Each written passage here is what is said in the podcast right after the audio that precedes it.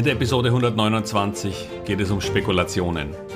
Ein Wort, das einen negativen Beigeschmack aus meiner Sicht in keiner Weise verdient. Und erstaunlicherweise ist fast alles eine Spekulation, wenn man einmal genauer hinschaut.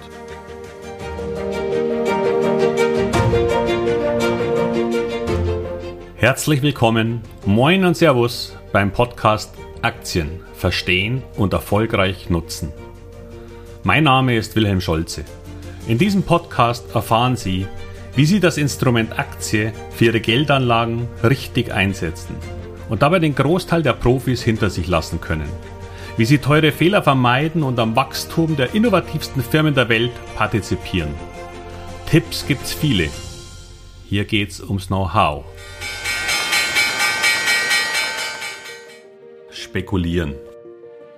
Ein Wort, das aus welchem Grund auch immer einen gewissen negativen Touch hat.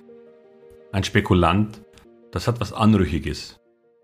Obwohl mir diese Betrachtungsweise doch noch sehr viel mit der Sichtweise aus Zeiten von Karl Marx zu tun hat.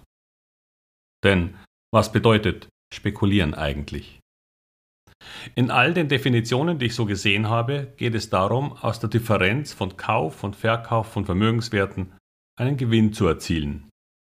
Und zwar, indem man auf eine unsichere zukünftige Entwicklung setzt. Aber jetzt kommt durch Nachdenken.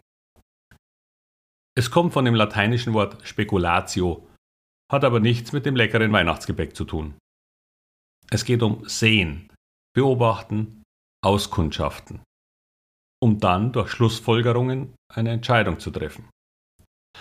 Dass das mit einer kurzfristigen Sichtweise zu tun haben muss, ist gar nicht gesagt. Das kann auch eine sehr langfristige Vorhersage bzw. Sichtweise sein. Denn sehr häufig wird eben dadurch die Unterscheidung zum Investieren getroffen, welches wiederum gesellschaftlich sehr viel besser angesehen ist. Doch wenn es da einen Unterschied gibt, hat dann Investieren eventuell nichts mit Nachdenken und Vorausschauen zu tun? Ist Investieren möglich, ohne sein Gehirn einzuschalten, weil man es ganz einfach anderen überlässt? Oft wird Spekulieren auch auf gewagte Geschäfte angewandt. Nur, was ist denn eigentlich gewagt und was nicht? Sind nun Aktien Spekulation oder Investition? Oder sinnvollerweise beides? Betrachten wir einmal zuerst die Alternativen beim Thema Spekulation. Denn fast jede Art der Geldanlage befindet sich da. Es bedeutet im Grunde ja nur, wie schon erwähnt, dass man Gewinne dadurch erzielen will, dass man auf eine unsichere und zukünftige Entwicklung setzt. So ist aber auch ein Investment in einen Aktien-ETF eine Art Spekulation. Denn die Zukunft an sich ist ja immer unsicher. Und zukünftig natürlich auch. Und wenn dann September 11, Corona oder ein Ukraine-Krieg kommen, dann wird das sehr, damit sehr schnell deutlich. Somit könnte man in Aktien kaum investieren. Doch auch der Kauf von Gold gehört dazu, auch wenn Ihnen die Goldenthusiasten das Gegenteil erzählen werden. Ich erinnere hier nur an die 28 Jahre dauernde Phase seit dem Peak in 1980, die es gedauert hat, um diesen Preis wieder zu sehen. Und auch in 2011 war der Goldpreis mit 1900 Dollar schon mal fast auf dem aktuellen Niveau, bevor er dann um 45 Prozent in den kommenden fünf Jahren fiel und das damalige Niveau erst wieder inmitten der Corona-Krise nach neun Jahren erreichte. Ist also ein Investment in Gold in der Hoffnung, dass es einmal auf 5000 gehen wird, keine Spekulation? Mit dem Peak in Gold in 1980 stieg damals auch Silber in einer Spekulationsblase, die die Gebrüder Hunt zwei Ölmagnaten aus Texas verursacht haben. Silber erreichte damals ein Top von 50 US-Dollar, bevor diese Spekulation zusammenbrach. Nur kurz in 2011 wurde dieser Preis noch einmal erreicht. Denn das ist ja eine sichere Investition. Aktuell stehen wir bei rund 24 Dollar und das Thema kommt trotzdem immer wieder auf. Wir stehen nun also 50 Prozent tiefer als 1980, vor 43 Jahren. Ist das wirklich ein Investment? Oder einfach der hundertste Versuch eines Zocks? Ach, und selbst wer Staats- oder Unternehmensanleihen kauft, spekuliert im Grunde auf stabile bzw. eher fallende Zinsen. Klar, dieser Investor kann auch zehn Jahre mit seinen niedrigen Zinsen warten und erhält dann auch sein Geld zurück. So wie das viele Anleger noch vor zwei, drei Jahren gemacht haben, als sie Staatsanleihen gekauft haben, die sogar negative Zinsen hatten. Es war ja sicher als Investition. Naja, sicher war im Grunde nur, dass der Staat das irgendwann zurückbezahlt. Also unser Staat. Doch die aktuelle Inflationsentwicklung zeigt, dass der Wert von dem, was man dann zurückerhält, nichts mehr mit dem ursprünglichen zu tun hat. Also in Kaufkraft. Zudem führt grundsätzlich jeder Zinsanstieg zu einem Wertverlust der Anleihe selbst, sodass man durch vorzeitigen Verkauf ebenso einen großen Wertverlust erleiden muss. Das Ganze ging für Investoren nur gut, solange die Zinsen stetig fielen, was sie allerdings auch für viele Jahre getan haben. Aber waren das überhaupt Investoren oder doch nur Spekulanten? Gerade gehen übrigens in Amerika eine ganze Reihe kleinerer Regionalbanken genau aus diesem Grund in die Grütze. Denn der Wert ihrer Anleihen sinkt permanent bei steigenden Zinsen. Sie spekulierten wohl darauf, dass die Zinsen eben nicht steigen. Und selbst mit Immobilien, dem in Deutschland so beliebten Betongold, verliert man im Moment deutlich an Wert. Nicht nur, dass die Preise dafür fallen, nein, die anderen Preise für Lebensmittel, Energie und Urlaub steigen sogar.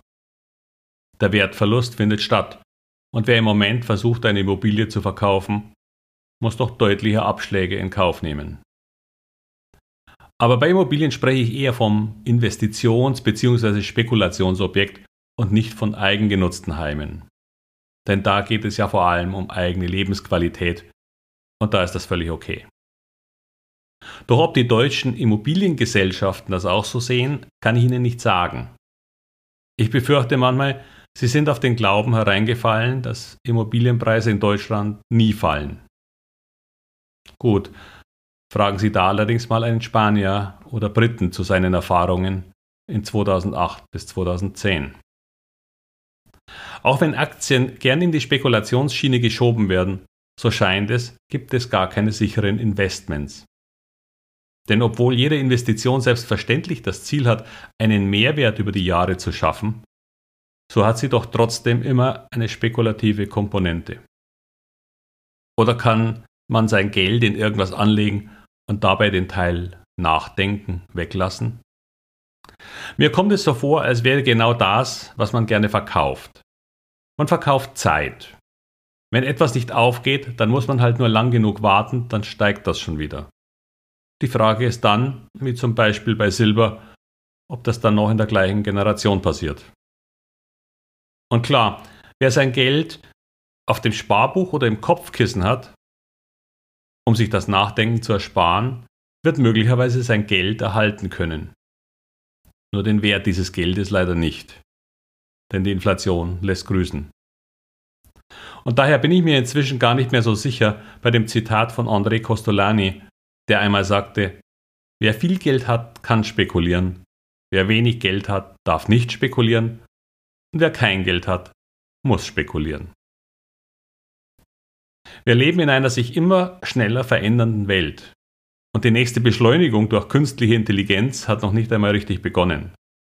Wer weiß, wie viele Jobs sich in den nächsten zehn Jahren noch verändern werden. Müssen wir also nicht alle vorausschauen, nachdenken und spekulieren? Denn das ist der wichtige Unterschied zum blinden Zocken. Man geht ein kalkuliertes Risiko ein. Man schaut sich um und voraus und man versucht zu begreifen, was wahrscheinlich passiert. Man macht einen educated guess, wie ich das in der Masterclass nenne. Eine wohl begründete Vermutung über die Zukunft, die auf Know-how, Einschätzung von Risiken und Erwartungen beruht. Das kann man lernen und trainieren.